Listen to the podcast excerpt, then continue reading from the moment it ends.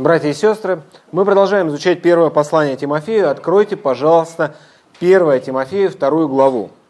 Мы находимся в конце этой главы и прочитаем с 9 стиха.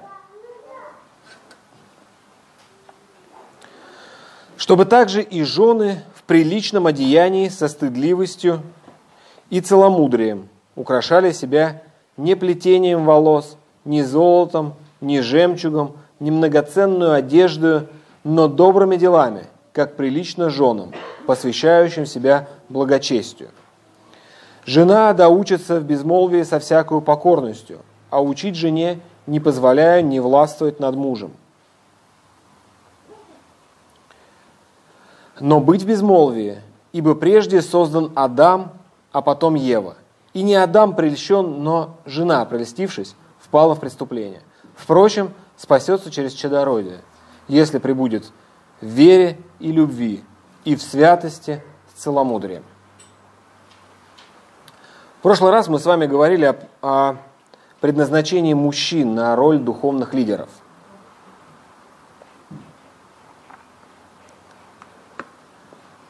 Сегодня наш текст а, посвящен прекрасной половине человечества и прекрасной половине церкви.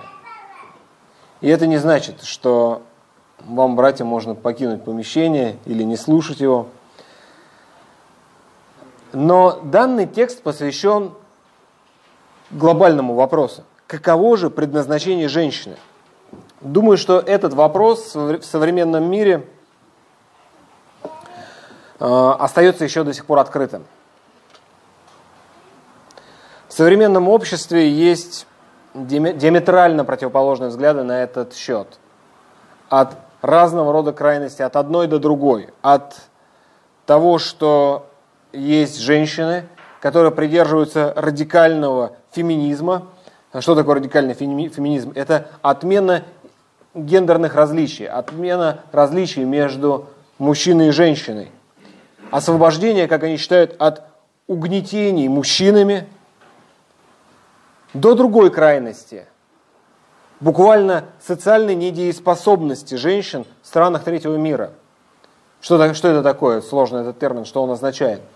Когда женщина настолько зависима от мужчины, от своего отца до тех пор, пока она не вышла замуж, и от своего мужа, что в обществе у нее просто нет никаких прав.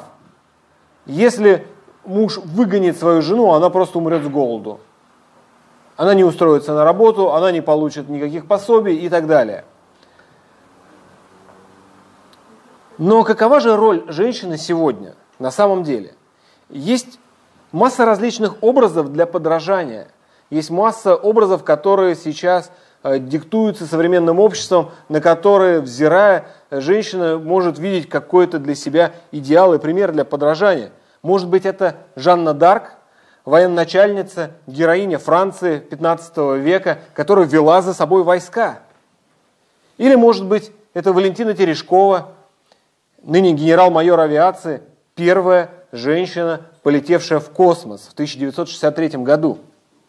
Или, может быть, идеалом для вас может стать Маргарет Тэтчер, которая еще известна как «Железная леди», премьер-министр Великобритании, которая оказала существенное влияние на судьбу не только своей страны, но и весь мир, страны мира.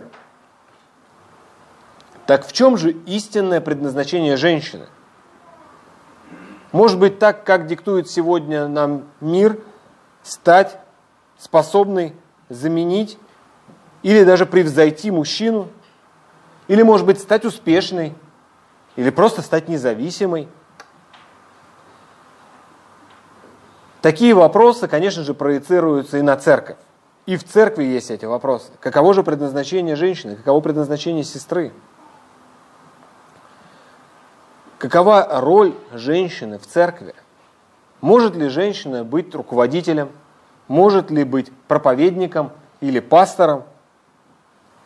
И как нам понимать данный текст? Как нам применить его к своей церковной жизни, к личной жизни – в прошлый раз мы говорили, что восьмой стих, предыдущий стих, мы его один только разбирали, он показывал роль мужчин, он показывал привилегию духовного лидерства для мужчин. то, чему мужчина должен быть посвящен. Независимо от того, является ли он руководителем в церкви, или в малой группе, или в каком-то другом сообществе, он призван быть духовным лидером для своей семьи, для своих близких, и это роль каждого мужчины. Этот текст говорит о другой привилегии, о привилегии благочестия для женщин. Мужчины предназначены для выполнения роли духовных лидеров, женщины предназначены для благочестия. Вот истинное призвание женщины. Если сжать весь этот текст, который мы читали, он сложный, там есть грамматические конструкции, очень сложные.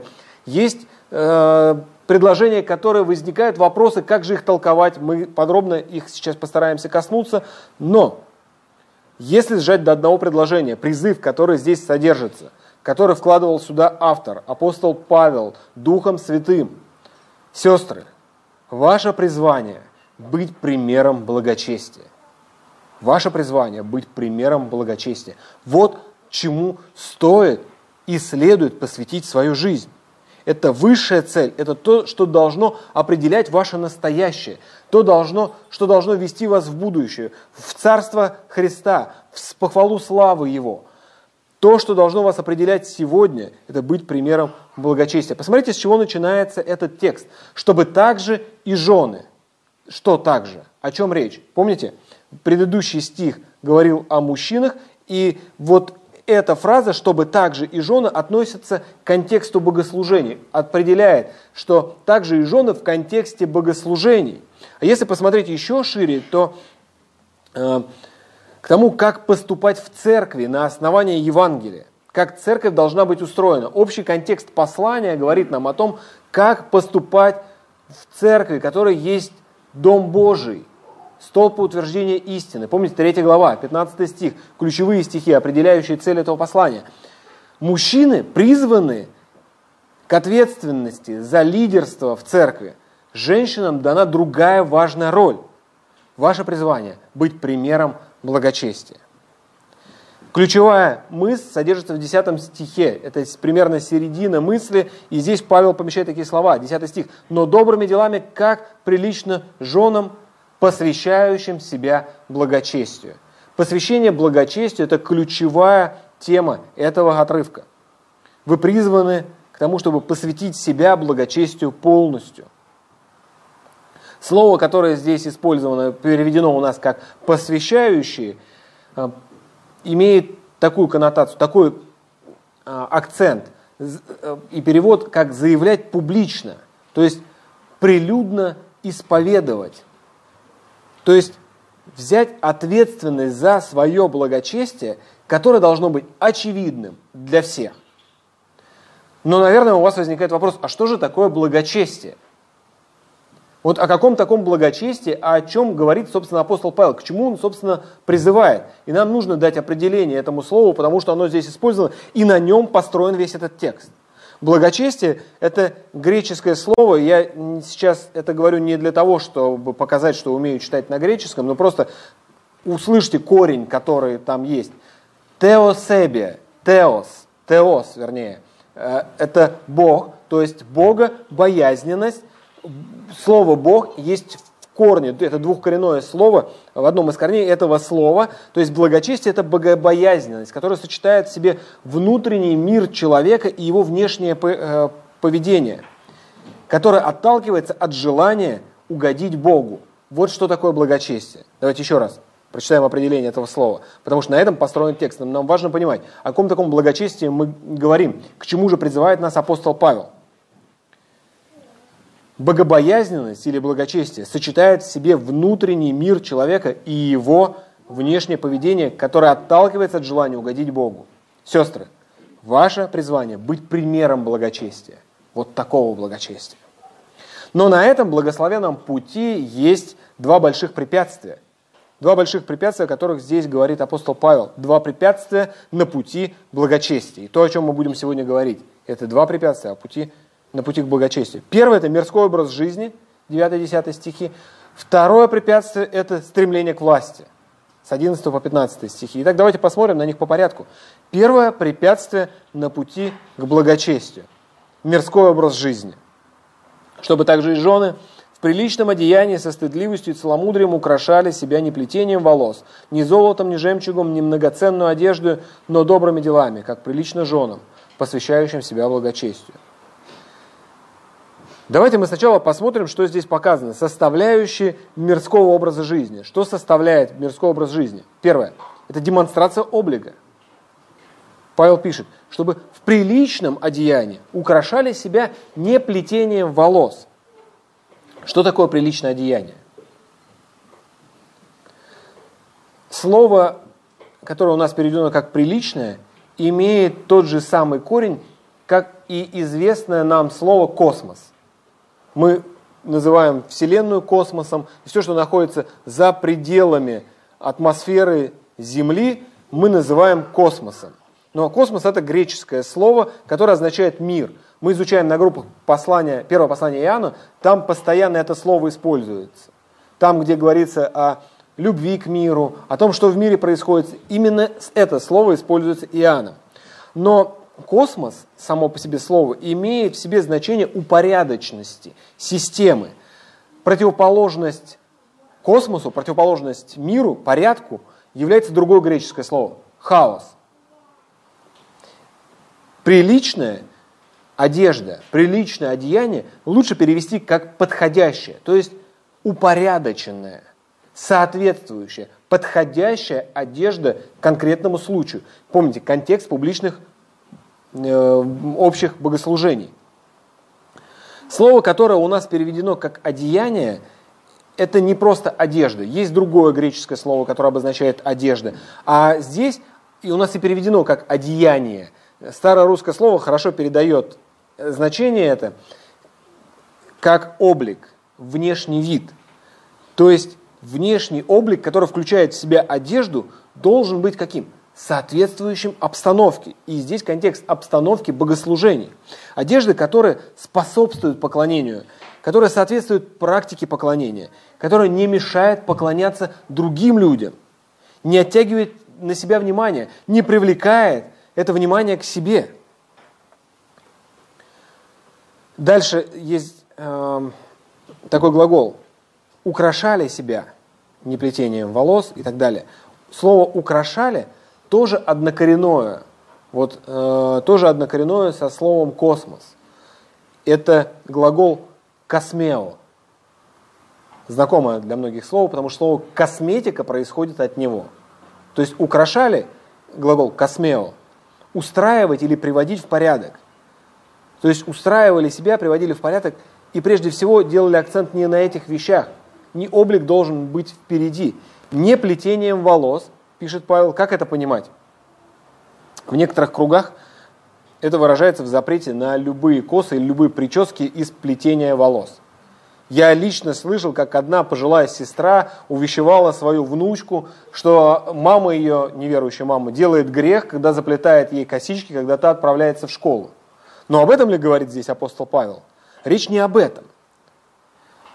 Вот это плетение волос подразумевает, нам важно понимать исторический фон этот, многоуровневые прически. Женщины делали такие себе, знаете ли, э, вавилонские башни настоящие на голове, многоуровневые прически, которые было видно издалека, которые привлекали к себе внимание. Было видно, ого, ничего себе, вот эта женщина там себе на голове наворотила. Вот это, об этом плетении волос говорит здесь апостол Павел, которое сильно привлекало внимание к себе – Сегодня другая мода. Сегодня не строят у себя на голове Эйфелеву башню или что-то похожее, но способов сделать кричащую внешность гораздо больше. Появились краски разных цветов, появились разные стрижки, можно часть головы отбрить, а другую часть отпустить, покрасить в разные цвета и так далее. Нам важно оценивать это не с точки зрения, есть там плетение или нет, или есть там вот это несколько этажей. Нет, важно оценивать с точки зрения благочестия, облик соответствует ли этот облик благочестию? Являет ли этот облик святость? Являет ли этот облик образ жизни, послушный Богу, или он являет послушание этому миру и желание подражать этому миру? Сегодня это повсеместно. Женщина, когда идет в публичное место, неважно, с мужем или без мужа, в любое публичное место, в ресторан или в клуб, может быть в театр или в филармонию, или даже зачастую сейчас просто в торговый центр. Весь внешний вид женщины и ее выражение лица выражают, какая же я красивая, кому же я достанусь. К сожалению, такие обычаи проникают и в церковь. У христианок, разумеется, не работает вторая часть этого девиза, я надеюсь. Но обычай выходить в свет по-особенному, он также проявляется, даже в церковь. Дорогие сестры, надо сказать, что это касается и братьев. Современная культура такова, что и мужчины сейчас могут излишне украшать себя. Для меня было открытием пару лет назад, когда я увидел такой магазин, он просто возник вот буквально на пути. Раньше его там не было в этом торговом центре, а он возник прямо в проходе. Магазин с разными там э, финтифлюшками для мужчин, разными украшениями для мужчин. Оказывается, пользуется большим спросом. Браслетики, там, ожерелья, я не знаю, еще что-то. Эти излишества могут касаться обоих полов сейчас. Такая культура.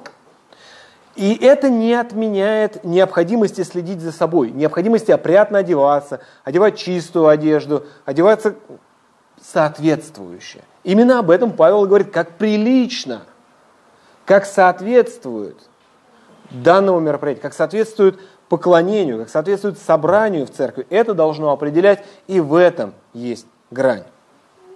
Итак, первая составляющая мирского образа жизни, которую мы рассмотрели, демонстрация облика. Что еще включает в себя мирской образ жизни? Это демонстрация сексуальности. Надо понимать, исходя из этих слов, что это бич не только современности, но и даже древнего мира, даже 2000 лет назад. Павел пишет здесь «со стыдливостью и целомудрием». Слово, которое у нас переведено как «стыдливость», оно используется всего один раз в Новом Завете. И здесь. Вот в этом случае. Есть такое правило, любой грамматист его знает. Любой изучающий древние языки и древнюю литературу понимает, что если автор использует какое-то редкое слово или какую-то редкую форму, то это же неспроста. Почему? Потому что Павел или любой другой автор хотел подчеркнуть какой-то акцент – и наш перевод, он хорошо передает, вот стыдливость хорошо передает значение этого слова, потому что оно э, буквально переводится как скромность со смирением. Скромность со смирением.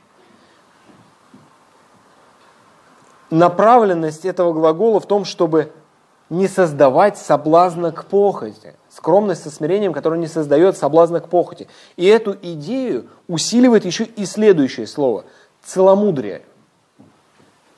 Что такое целомудрие? Это самообладание, контроль над похотью. Даже в греческой культуре целомудрие было одной из высших добродетелей. Например, Платон, известный греческий философ, в своем труде «Государство» описывал четыре добродетели, одна из которых целомудрие. Таким образом, одежда и весь облик не должны подчеркивать сексуальность, а наоборот. Необходимо заботиться о том, чтобы внешний облик никоим образом не способствовал проявлению похоти. Не способствовал тому, чтобы привлечь внимание и сделать себя объектом вожделения. Ни собственной похоти, ни других. Сегодня все наполнено подчеркиванием сексуальности. Это настолько проникло в культуру, что люди уже перестали это замечать. Церковь это также глубоко проникла. Следующий, следующее проявление мирского образа жизни – это демонстрация богатства. И здесь Павел пишет, ни золотом, ни жемчугом, ни многоценную одеждой. Разного рода излишества в украшениях, которые были известны миру и тогда, и сейчас – Тогда вплетали в волосы или в одежду вот, разные э, украшения из жемчуга или золота. И здесь есть разные взгляды на это. Кто-то считает, что здесь Павел дает запрет на украшения вообще. И некоторые, основываясь на этом тексте, говорят, что запрещено носить серьги, запрещено носить разного рода кулончики, цепочки, браслетики, еще что-то. Если ваши часы, не только часы, но еще и украшения, это запрет. Нельзя. Но тогда бы это противоречило Писанию. Почему? Посмотрите, например, в 24 главе книги «Бытие» слуга Авраама, Елизер, когда приехал в дом Ревеки, что дарит Ревеке, ее родственникам? Разные украшения. И видно, что это обычная практика, и она здесь никак не осуждается. Чуть-чуть позже, книге «Исход», где в 12 главе Израиль берет у израильтян разных золотых вещей и одежд, подразумевается, что золотых одежд в том числе, то есть украшенных золотом одежд, по слову Моисея. И мы видим, что Бог проявляет здесь благосклонность, в том числе, что Бог дал благосклонность египтянам к израильтянам, чтобы все это отдать добровольно. Приходят такие израильтяне и говорят, отдайте, вот к вам пришли, не знаю, у нас вот есть другие разные народности, цыгане из Кошелева пришли к вам и говорят, отдайте золото. Вы так взяли просто и отдали? Ну нет, конечно. Бог каким-то образом побудил египтян, что они захотели отдать, выкупиться. Да заберите все, уходите только, лишь бы ваших казней здесь не было. С вашим Богом, Яхве, не хотим ничего иметь общего. И это не осуждается, напротив, Бог благосклонно к этому относится. Характер Бога не меняется. И сложно предположить смену курса в этом отношении. Ключом к пониманию и этого места будет принцип, который здесь изложен в приличном одеянии, здесь написано. То есть приличное лучше перевести как подходящее, в подходящем для места. Не должно быть излишеств. Украшения имеют место быть. Одежда имеет место, конечно же, быть, но она должна быть соответствующим. Это не должно быть кричащим, не должно привлекать к себе внимание. Всему есть свое время и место. Украшения не должны быть предметом тщеславия, не должны быть предметом показа того, насколько вы богаты или обладаете средствами. Излишеству нет места в собрании церкви. Далее апостол пишет «дорогая одежда» дорогой одежды еще привлекали э, внимание. Надо сказать, что тогда в целом одежда была дорогой. Если посмотреть на соотношение цены одежды к заработку, то одежда была очень дорогой. Почему так было? Ну, потому что тогда еще не наступил век полиэстера, и еще не настал, настало время, когда одежду научились делать из переработанных пластиковых бутылок, как это делается сейчас. Если вы очень привязаны к одежде, если вы ее цените, подумайте об этом на минутку, что большая часть одежды синтетическая, на самом деле она ничего не стоит, это тот же самый пластик. Мы носим на себе зачастую то же самое, из чего пьем воду или покупаем молоко. А еще часто из переработанного этого. Тогда одежда была дорогой, потому что создать ткань из хлопка, льна, шерсти было очень дорого. Это трудоемкий процесс, ручной, Э, труд. Но многоценная одежда, которую здесь пишет Павел, она могла равняться по стоимости двум, трем или даже пяти годам работы. Представляете себе? Вот такая вот ипотека на вас. Такой облик, конечно же, привлекал к себе много внимания. И люди обращали внимание на драгоценные вот эти дорогие платья, дорогие наряды. Но во все времена и во всех культурах проявлялась демонстрация богатства. Даже если посмотреть на племена, которые живут в таком, э, в очень, в очень низкой цивилизации, в очень такой, э, в очень простой культуре, где еще они добывают натуральным хозяйством для себя э, пищу, не ведут никакой экономики, такие племена еще остались где-то в Амазонии, в Африке. Даже в них есть демонстрация своего богатства. Например, украшения из слоновой кости, украшения из камня. И они демонстрируют, что они отличаются от своих соплеменников. В нашей культуре этого полным-полно. Помните, в 90-е годы ходили такие серьезные мужчины с особым предметом под мышкой, называлось это барсетка. Это по, по, подчеркивало благосостояние, что там есть деньги, что этот человек обеспеченный и принадлежит к определенным кругам. Или телефоны первые, когда только появились, это не так давно было, 20 лет назад. Люди часто носили их в руке. Или, знаете, на такой веревочке, вот здесь, на шее, чтобы было видно, что у человека есть мобильный телефон. Я застал то время, когда в районе, где я рос, пейджер считался роскошью, и тогда уже стали носить футболки на выпуск, но многие носили футболку на выпуск, заправляя ее на пейджер, чтобы было видно, что этот пейджер есть. И апостол предостерегает от разного рода проявления мирского образа жизни в демонстрации роскоши. Сегодня это выглядит по-другому. Но для мира свойственно, особенно вот эта его составляющая, показать богатство. Люди берут в кредит такие вещи, которые показывают благосостояние. Что это? Телефоны и автомобили. Для того, чтобы выглядеть в соответствии со своим статусом или даже выше. Человек залазит в кредит для того, чтобы купить мобильный телефон, который завтра он может потерять, он может у него разбиться, еще что-то. И он платит несколько месяцев, а то и лет, чтобы подчеркнуть свой статус. И это, в этой погоне очень часто оказываются и верующие, к сожалению. Противовес этому Павел предлагает другие проявления. Не проявление мирского образа жизни, а проявление благочестия. Посмотрите 10 стих. Но добрыми делами, как прилично женам посвящающим себя благочестию. Добрые дела, дела, которые по-настоящему из глубины сердца, они только внешне являются добрыми. Они свойственны тем, кто посвятил себя благочестию, богобоязненности. Сестры, и вместе с сестрами и братья – Ваше призвание для сестер, прежде всего, быть примером благочестия. И каждый христианин призван быть примером благочестия. Но что это значит, как это применимо? Во-первых, проверьте свои мотивы и свой образ жизни. Сегодня, как мы уже говорили ранее, красиво одеваться для привлечения внимания могут не только женщины, но и мужчины. Это проникло в культуру очень глубоко. Не пытайтесь угнаться за этим миром, за его модой, за его обычаями. Обратите внимание больше на свой внутренний облик. Внутренний облик, который еще лучше виден, еще более ярко виден на самом деле для окружающих. Каковы ваши реакции на различные внешние раздражители? Когда вам хамят, или вы видите явную глупость или проявление нечестия – когда соседи ведут себя неподобающим образом, когда в пробках вас кто-то притесняет или подрезает, или не дает дорогу.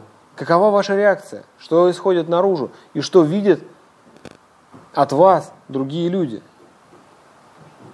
Посвящен ли ваш облик благочестию?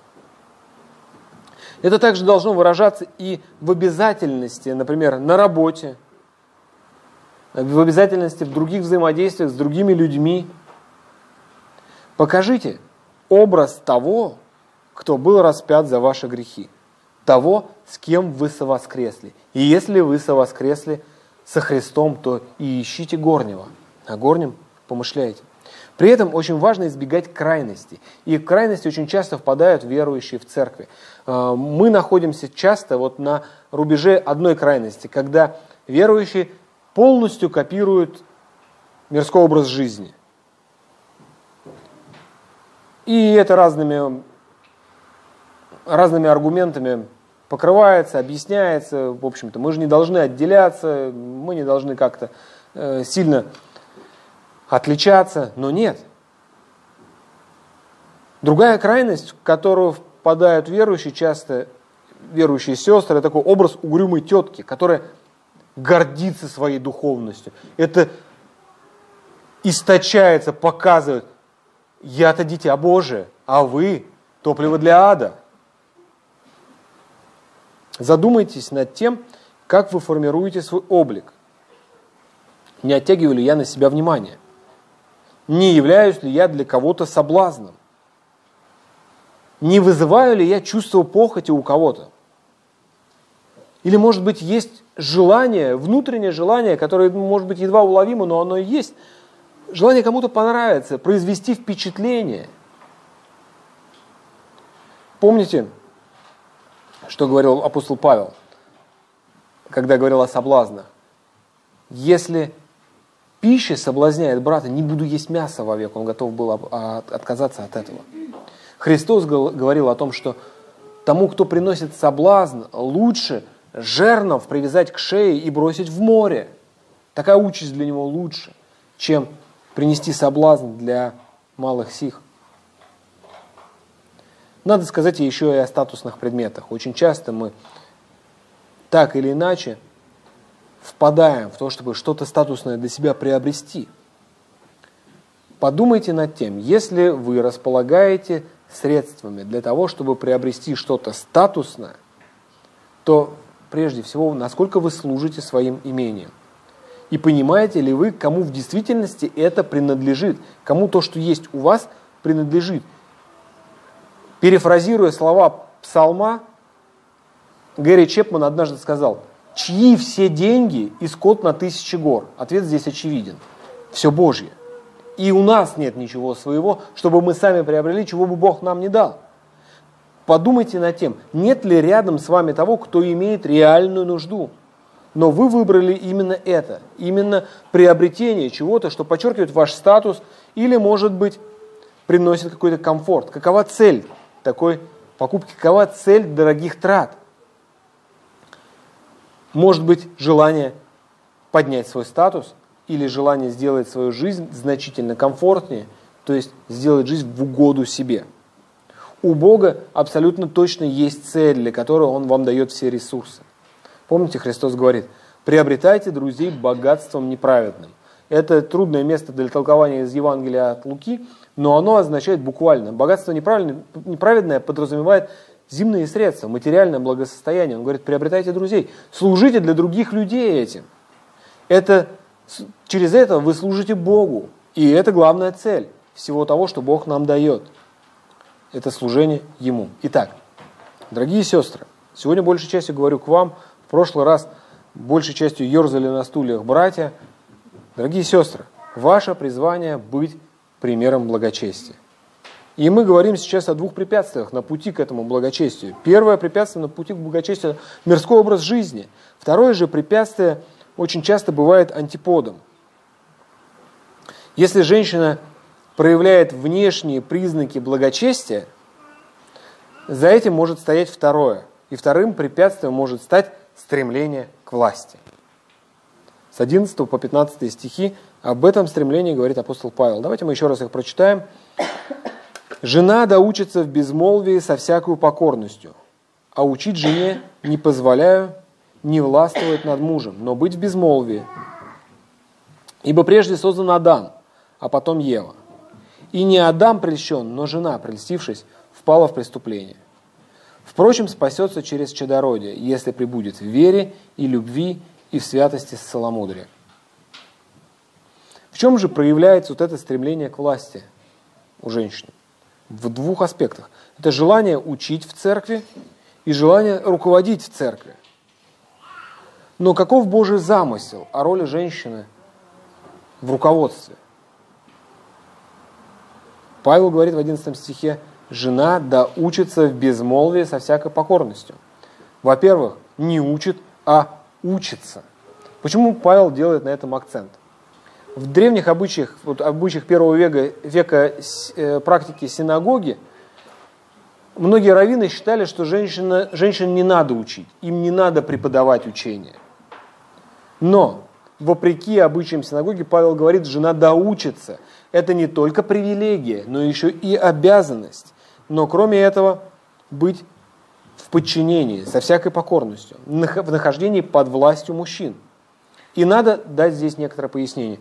Это не униженное положение. Это не, как называют это феминистки, патриархальное угнетение. Совсем нет. Больше этому отведена функциональная роль. Бог по-разному создал мужчину и женщину и дал разные роли. И предназначение женщины, прежде всего, некоторые видят в этом тексте, предназначение женщины – это рождение детей. Но мы знаем, что Бог не всем христианкам дает привилегию родить детей – Кого-то Бог ставит и использует для других целей. Вот она ключевая универсальная цель для каждой сестры. Это быть примером благочестия. И это не униженное положение. Откуда мы это можем знать? Посмотрите на Божий порядок весь. Есть масса аргументов в этом. Во-первых, посмотрите на Христа, на Господа и Спасителя. Он находился в подчиненном положении и находится в подчиненном положении Отцу, несмотря на то, что он равная личность Троицы. Он уничижил себя даже, приняв образ раба, по виду став как человек, став человеком. Посмотрите также на учение Нового Завета, где Дух Святой не отменяет отношений между рабом и господином. Даже между верующим господином и рабом Павел пишет, не отменяя эти отношения, что раб должен стать сразу же равным и господин должен уничижиться. Ничего подобного. Остаются эти отношения. Христианин, раб, находится в подчинении у господина, независимо от того, он христианин он или нет. О подчинении говорят тексты, которые регламентируют подчинение христиан властям, независимо от того, власти являются ли христианами или нет. Также верующим предписано подчинение в церкви. Бог ставит определенных людей руководителями, а не каждый сам себе руководитель, сам себе режиссер и не анархия, мать порядка. Это не Божий порядок совершенно. И Бог установил именно такой порядок. Это просто функциональный Божий порядок, когда женщина находится в подчинении у мужчины. 12 стих. «А учить жене не позволяю, не властвовать над мужем, но быть в безмолвии». Здесь выражается запрет на учение в церкви. Публичное служение, обучение предназначено для мужчин, для духовных лидеров. Мы говорили об этом в прошлый раз. И также здесь ставится запрет на руководство женщин в церкви. Очень часто в современном мире эти тексты обходят, трактуют по-другому, но позвольте Божьему Слову говорить то, что оно говорит. Вместо этого женщинам предлагается быть в безмолвии, в тишине. Буквально, в тишине. И это повторяется. Вот это в тишине два раза здесь, в этом тексте. Почему дважды повторяется? Ну и апостол Павел и Дух Святой знают особенность и желание женщин поговорить много. В 1 Коринфянам 14 главе есть аналогичные повеления, где апостол Павел пишет, «Жены в ваших церквах да молчат, ибо не позволено им говорить, а быть в подчинении, как и закон говорит». Женщинам отведена совершенно другая роль. И это не худшая роль, она просто другая. И Павел дальше приводит аргументы, он поясняет, почему так. Он знает, что начиная с 20 века, вернее, Дух Святой, который дает эти слова, знает, что начиная с 20 века будет крен. Обязательно будет крен. И по-другому эти будут слова трактоваться. Именно поэтому здесь такая дальше изложена четкая аргументация. И здесь приведены следующие аргументы. Во-первых, порядок сотворения. Первое. Ибо прежде создан Адам, а потом Ева. Вот первый аргумент, который приводит апостол. То есть это изначальный замысел в изначальном замысле до грехопадения женщине отведена роль помощницы, роль лидера у мужчины, он руководит. Женщина просто не предназначена для этой роли. Обратите внимание, в первом послании апостола Петра Петр называет женщину немощнейшим сосудом, не наимощнейшим, а немощнейшим, на наимощнейшим сосудом. Женщина создана настолько тонко, что только если гормональный баланс нарушается, это сразу заметно. Как может быть лидером человек, лидером или ведущим за собой человек, у которого в совокупности половина месяца передача «Играй гормон». И это влияет на эмоциональную стабильность и устойчивость к стрессу, Поэтому женщина не предназначена для этого. Женщину нужно поберечь от этого на самом деле. Уберечь от стресса, уберечь от ответственности. Это непосильный груз.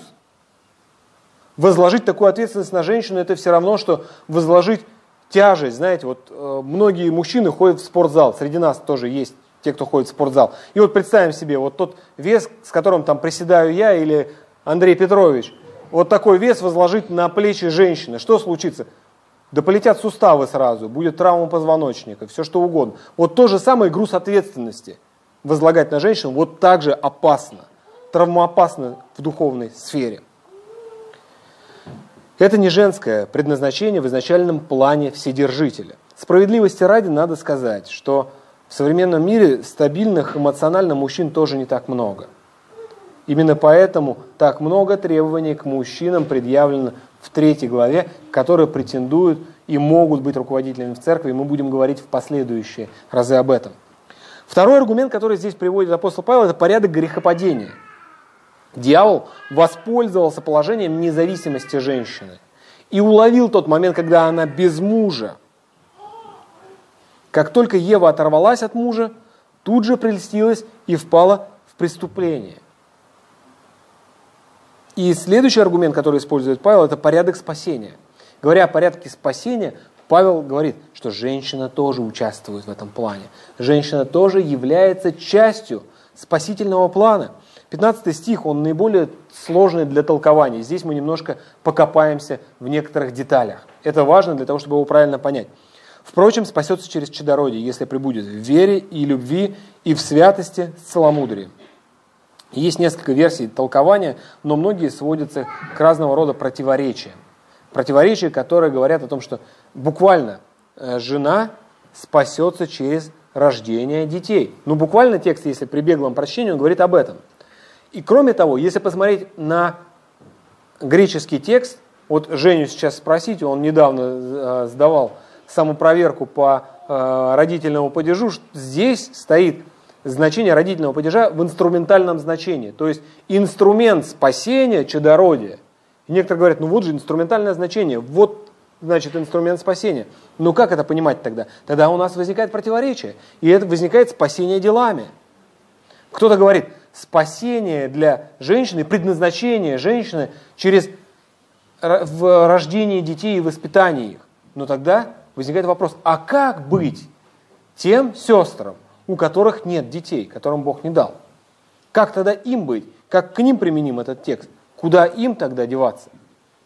Здесь есть несколько другое значение, которое не лежит на поверхности, и э, его очень важно рассмотреть. Здесь, когда говорится «спасется через чадородие», вот перед чадородием в греческом языке стоит определенный артикль, который показывает, что это не просто чадородие, а какое-то определенное, через какое-то особенное чадородие. И буквально спасение через рождение дитя, здесь с большой буквы его нужно поставить, через рождение Христа Иисуса. Почему? Посмотрите еще раз на этот текст. Посмотрите. Впрочем, спасет, э, давайте даже чуть раньше. Ибо прежде создан Адам, а потом Ева. Смотрите, к порядку сотворения здесь об Адаме и Еве. И не Адам, прельщенная жена, прельстившись, в преступление. Здесь все еще о первых людях. И после этого здесь все еще о Еве. Впрочем, спасется через чадородие. Артикль, который здесь содержится, грамматически подсказывает нам, что речь идет о уникальном рождении дитя. И данная точка зрения является традиционной в христианстве на самом деле. И она во многом подзабыта. Подзабыта в связи с тем, что во многом подзабыта многими грамматика греческого языка. И это напоминает нам о том самом событии, о котором говорит Павел и в Галатам, 4 глава, с 4, 4 стиха. Но когда пришла полнота времени, Бог послал Сына Своего Единородного, который родился от жены, подчинился закону, чтобы искупить подзаконных, дабы нам получить усыновление. То есть здесь говорится об обетовании, которое дано Еве о рождении семени. Жена впала в преступление, обольстившись, но через женщину придет спасение, которое родит дитя, родит Христа Иисуса. В третьей главе Бог говорит о пророчестве, о предшествующих событиях. Третья глава, 15 стих книги «Бытие». «И вражду положу между тобою и между женою, и между семенем твоим, и между семенем ее. Оно будет поражать тебя в голову, а ты будешь жалить его в пету». Еве дано это обетование, и когда она рожает первенца, 4 глава, помните, что она говорит, первый стих 4 главы? «Приобрела я человека от Господа». Она ожидает, что это исполнение того пророчества. Она не знала, что еще спустя многие века, столетия, тысячелетия это произойдет. Итак, женщина является также соучастником спасительного плана. Кроме того, Павел показывает это и через, и, и через то, что именно через женщину в свет пришел Спаситель, Христос Иисус. И далее говорится о том, чем заменить стремление, стремление к власти, нездоровое и неверное стремление, которое является препятствием на пути к благочестию, другим стремлением, стремлением к благочестию. Посмотрите, если прибудет вере и любви и святости целомудрием. То есть, посмотрите, впрочем, спасется в единственном числе, а если прибудет, лучше перевести как если прибудут. Здесь множественное число стоит. И здесь уже переключается на весь женский род. Павел использует другое число для пояснения. Здесь множественное число стоит, и показаны признаки спасения и описание посвящения благочестию, если прибудут в вере и любви и в святости целомудрием. Обобщив, вот все вышесказанное, женщина является соучастником плана спасения, вопреки некоторым представлениям, вопреки популярным представлениям того периода, того времени – Рождение Мессии произошло от жены. Женщина является сонаследницей благодатной жизни. И это подтверждается и проявлением признаков спасения. Признаки спасения, которые должна являть женщина на пути к благочестию. Это вера, должно быть наличие этой самой спасения. Любовь – это практическое проявление веры. Святость. Здесь стоит святость в значении продолжающегося освящения, которое показывает, как признак спасения, вот, содержание себя на пути к благочестию и целомудрие. Мы говорили о нем. Это контроль над похотью, это самообладание. Итак, ключевое предназначение женщины в следующем. Сестры, ваше предназначение – быть примером благочестия. Об этом Павел говорит в центре текста, в 10 стихе Этим завершает мысль апостол Павел, когда перечисляет вот эти признаки следования, э, следования за Христом и благочестия. Каким образом это применимо сегодня к нам? Дорогие сестры, откажитесь от амбиций и примите установленный Богом порядок. В этом есть масса благословений. Кроме того, пребывайте в тишине, большей частью пребывайте в тишине, сдерживайте свои уста. Человек, который не грешит языком, есть человек какой? Совершенный. Это касается всех в действительности. Но здесь Павел дважды повторяет быть в безмолвии, в тишине. Особенно, когда вы не согласны с мужем, когда не согласны с руководством в церкви. Проверьте, в каких сферах вы пытаетесь узурпировать власть в каких сферах вы претендуете на эту власть. Обратите внимание и на другие скрытые посягательства на власть. Чаще всего у, у женщин они проявляются в другом, в манипуляциях. Манипуляция настроением, манипуляция благорасположением к своему мужу. Оставьте попытки влияния на руководителя своей юности, руководителя своей жизни – Оставьте попытки влиять на руководство церкви, попытки контролировать, навязывать свои пристрастия, навязывать свои желания. В этом есть применение и для братьев, дорогие братья. Прежде всего, помните, мы еще все в том же самом контексте, контексте публичных богослужений. Вспомните еще и восьмой стих, который соотносится с этим текстом. Возьмите ответственность за лидерство и ведите каждый свою жену и свой участок служения, который вам наделен. Помните, как появилась женщина-судья Девора? Почему она вообще появилась? Почему появилась судья-женщина? Потому что не было мужчины, который взял бы на себя эту роль. Не было ответственности э, у мужчин. Освободите сестер от соблазна брать на себя эту ответственность. Не напрягайте сестер этим, не навешивайте это огромный груз. Он часто бывает непосилен, он ломает на самом деле сестер. Нам нужно беречь, по-настоящему заботиться и беречь сестер. Берите эту ответственность сами. Посмотрите по сторонам и подумайте, какие бреши еще есть в церкви. Братья дорогие, может быть, в следующее собрание мы увидим сестру на входе, приветствующую людей и встречающую гостей, или в каком-то другом аспекте.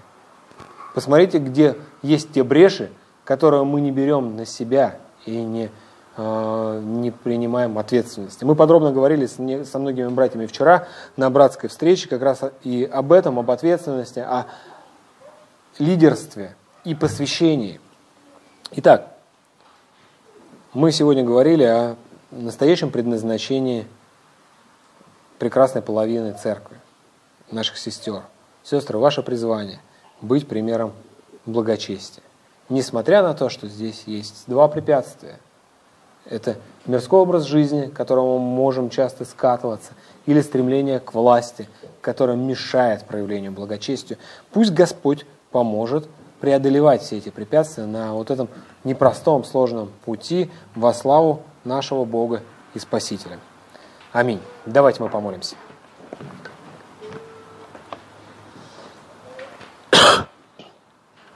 Отец, мы благодарим Тебя за Твой чудесный замысел. Благодарим Тебя, Господь, что Ты усмотрел разные роли и создал нас разными.